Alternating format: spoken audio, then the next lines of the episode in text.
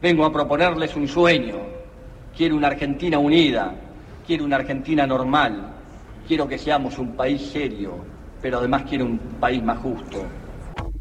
Bueno, escuchábamos ahí el discurso inaugural de ese 25 de mayo del 2003, del año 2007, cuando Néstor Kirchner asume como presidente de la Nación y en ese discurso memorable y tan reconocido donde habla de proponer sueños como la esperanza, la llegada de, un nuevo gobierno que generaba eso, generaba esperanza. Él llegó al gobierno igual, recordemos, con un número muy chico, este, de 22%, con un número muy chico. Recordemos que también en ese caso Menem se había bajado del balotaje y por eso llega a la presidencia. ¿Te acordás? Sí. Eh, esa, esa elección que iba a ser en abril, que bueno, después termina Menem bajándose del balotaje, la elección es en abril, termina Menem bajándose del balotaje y el 25 de mayo del 2003 asume Néstor Kirchner con este discurso inaugural. Hoy, hace 12 años, del fallecimiento de Néstor Kirchner, que fallecía a los 60 años en el calafate de un ataque al corazón.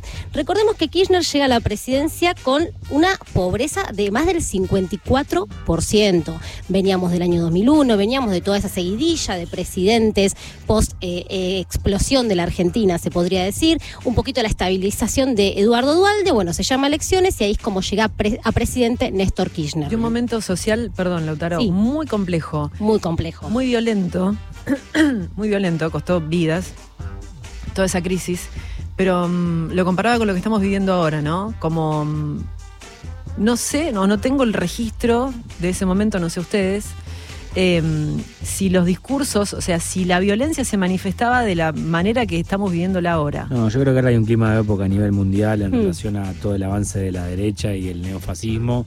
Eh, me resultaría raro afirmar que, sí lo había ese clima en relación a, discursos duros, eh, pero bueno, quizás se, qué está pasando algo. No, y además no teníamos tampoco eh, tanta participación de las redes, ¿no? No, es verdad. Digamos que eh, la comunicación era otra.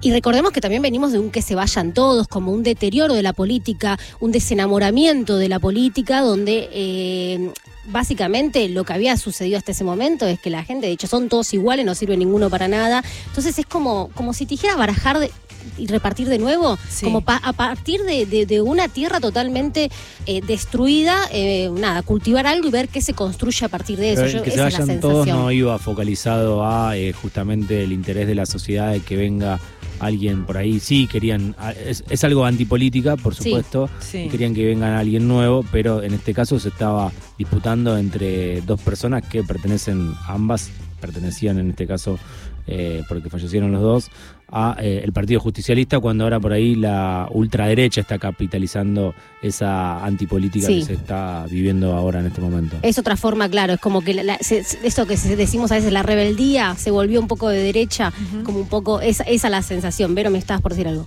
No, digo, y apareció Néstor, muchos no lo conocíamos. Mm. No, la mayoría creo que no, lo conocíamos. Él venía de ser intendente de Río Gallegos, gobernador de la provincia de Santa Cruz, o sea, con una carrera política eh, muy reconocida en lo que era la provincia, pero bueno, acá en Buenos Aires particularmente no era un personaje eh, reconocido. Bueno, como mencionábamos antes, él asume con más del 54% de pobreza, con una desocupación que llegaba al 25%.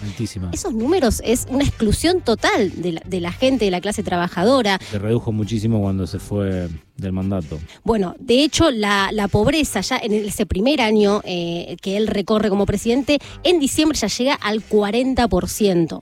O sea, bueno, obviamente todo lo que fue el contexto internacional, el, acomodamiento de la economía, lo que pudo lograrse a través de eh, la estabilización de la economía, es lo que eh, permite que rápidamente la situación de la Argentina se pueda como revertir o por lo menos un poco mejorar. No es que de un momento para el otro pasa a ser este, no, claro. todo perfecto. Y de la manera que contiene él a toda esta gente que, o la mayoría de las personas que habían quedado afuera, es con este plan de ayuda, digamos, esta contención, eh, son los primeros rasgos de, este, de, esta característica tan grande que tiene eh, el kirchnerismo, que es como la amplitud de derechos, ¿no? Sí. Contener a quienes se habían quedado muy afuera. Ahora, eh, en los próximos años vamos a hacer un recorrido económico. Eh, lo que sí quería mencionar, que la última, una de las últimas apariciones que se había visto a, visto a Néstor Kirchner eh, en ese año 2010 había sido en el Luna Par junto a la juventud. Sí. ¿Recuerdan ese acto junto a Le habían Cristina? recomendado que no vaya. que no lo haya y le habían recomendado que no hable, que ahí toma la palabra Cristina porque él ya venía de febrero de haber tenido una intervención, este, claro, con- en el corazón, porque bueno, la recomendación era que se cuide. En ese acto que llama a la juventud, eh, Néstor Kirchner aparece nuevamente y bueno, después de eso también lo que había sucedido en el medio de este 27 de octubre fue el asesinato de Mariano Ferreira, que recordemos después que muchos allegados a Kirchner, incluso Máximo dijo eh, que eso a, a Néstor lo había destrozado, que había sido la bala le había pasado cerca del corazón a él, como diciendo que fue un detonante también la angustia que le había generado el asesinato del joven militante del Partido Obrero, que terminó lógicamente luego como repercutiendo de alguna forma en lo que fue el desenlace de Néstor Kirchner. Escuchemos ahora otro de sus discursos este, históricos en el que viene a pedir perdón a eh, las madres y las abuelas de Plaza de Mayo. Como presidente de la Nación Argentina, vengo a pedir perdón del Estado Nacional por la vergüenza de haber callado durante 20 años de democracia. De tantas atrocidades. Y hablemos claro, no es rencor ni odio lo que nos guía y me guía. Es justicia y lucha contra la impunidad y a los que hicieron este hecho tenebroso y macabro de tantos campos de, concentración como fue la ESMA, tienen un solo nombre. Son asesinos repudiados por el pueblo argentino. Bueno, estos gestos con los organismos de derechos humanos, el pedido de perdón, veníamos de la época del menemismo, donde se había este, generado el indulto a los genocidas.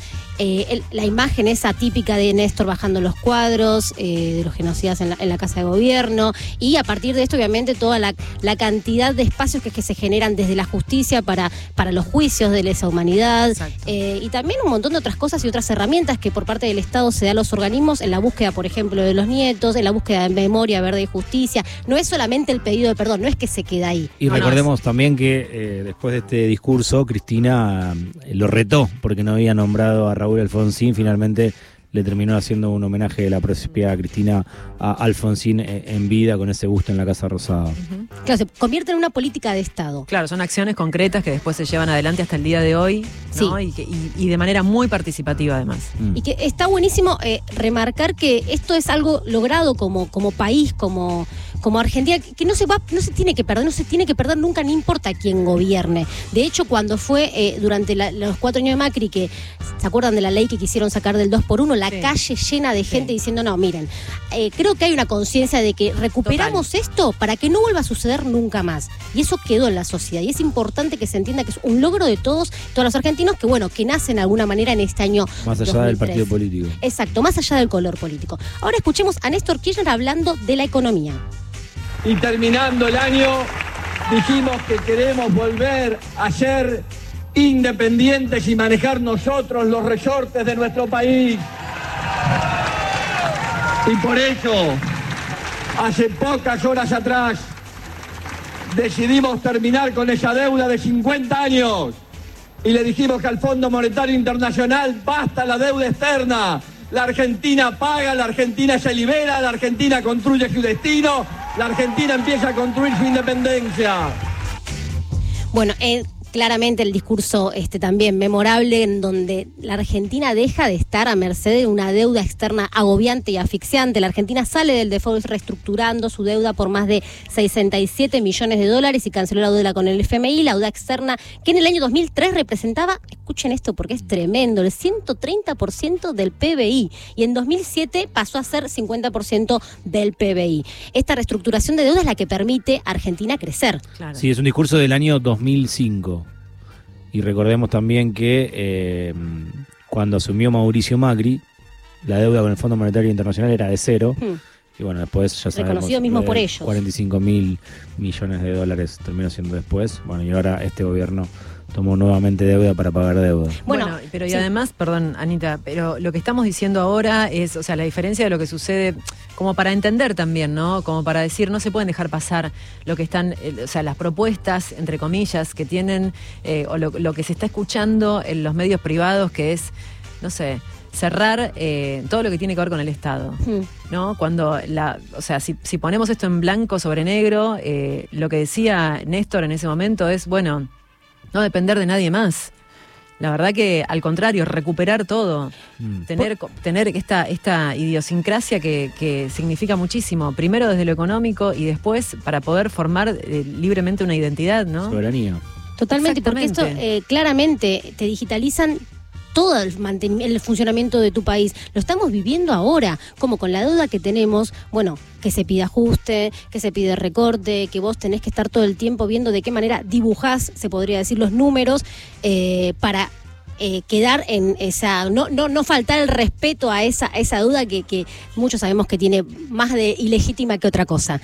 Eh, por eso es importante entender que en algún momento también Argentina fue un país desendeudado, o por lo menos fue un país que en el que no es muy lejos, no hace muchos años. De un momento donde se recuperó muchas de las, de las empresas que se habían privatizado en los años 90, la mayoría de las empresas que se privatizaron en los 90, fueron años de muchos logros que, como también mencionabas muchas veces, es fácil destruir todo, pero qué difícil es construir todo, volver a construir. Entonces, no puede dar lo mismo. Este, que se diga así venimos y privatizamos, venimos y endeudamos, porque después para salir de eso faltan muchísimos años. Eh, vamos a escuchar ahora una parte de un discurso donde él habla de la solidaridad, que me parece que en este momento de la Argentina es importante incorporarlo, pensarlo, a ver lo que nos decía Néstor Kirchner. Fundamental recobrar la capacidad de amar, la capacidad de ser solidarios, la capacidad de luchar por un futuro distinto.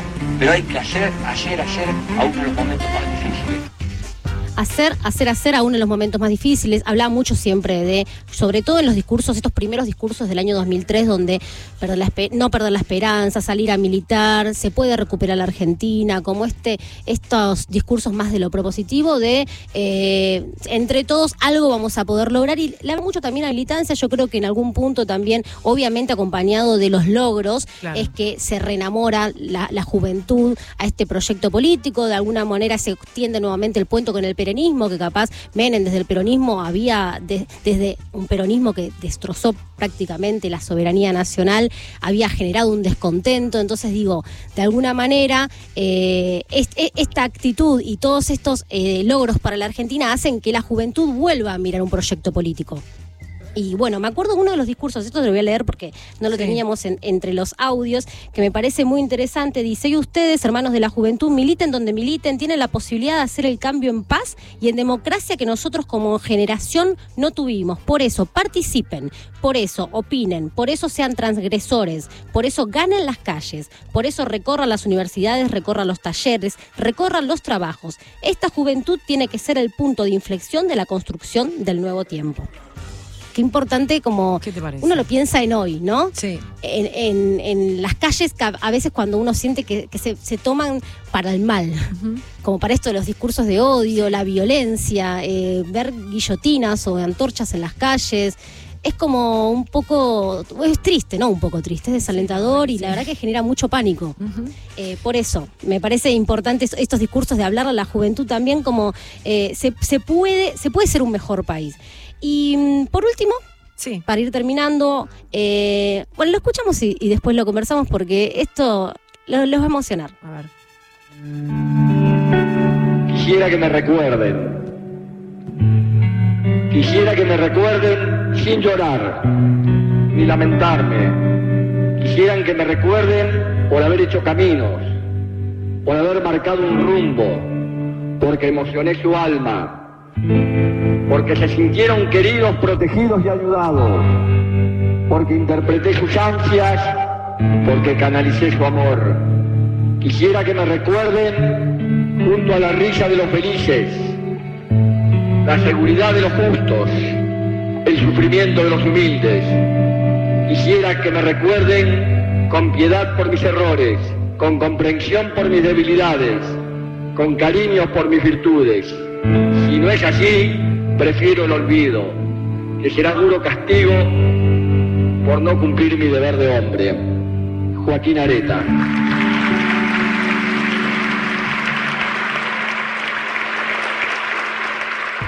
El ese es el poema de Joaquín Enrique Areta, desaparecido el 29 de junio de 1978 en la Argentina cuando tenía 23 años. Es uno de los poemas también este, reconocidos que mm. tomó, que tomó cuerpo, por decirlo de alguna forma, en la voz de Néstor Kirchner y bueno, una manera también de, de recordarlo en este día a 12 años del fallecimiento. Sí, seguramente todos nos acordamos qué es lo que estábamos haciendo cuando nos enteramos de esa noticia ese día del censo. El censo, claro. Estábamos todos muy atentos, todos en casa, ¿no? Sí, estábamos todos muy atentos. Yo recuerdo cómo me lo comunicaron. Mm. Dije, no, no lo puedo creer. Prendí la tele y ahí eh, entré en razón. Bueno, después finalmente eh, lo que fue la plaza del Día de la Muerte y lo que fue toda esa fila interminable de gente con mucha juventud y gente de todas las edades para entrar a la Casa Rosada y poder eh, despedir a Néstor Kirchner y ahí justamente también con la presencia de, Cristina, de, Florencia y, de Máximo Kirchner. Bueno eh, nada, quería traer eh, en este día, obviamente, la voz en, los audios y, bueno, nada, en estos mensajes. Y también hablar un poquito de, esa Argentina eh, que levantó cabeza, que, salió del peor momento. Y nada, como también hablar un poco de ese mensaje, de que se puede salir, que está bueno, como mencionabas vos antes, Vero, desde el diálogo, desde la esperanza, desde plantarse siempre de, las cosas positivas y tomar la calle para, para el amor, porque por sobre todas las cosas eso es lo que nos puede sacar.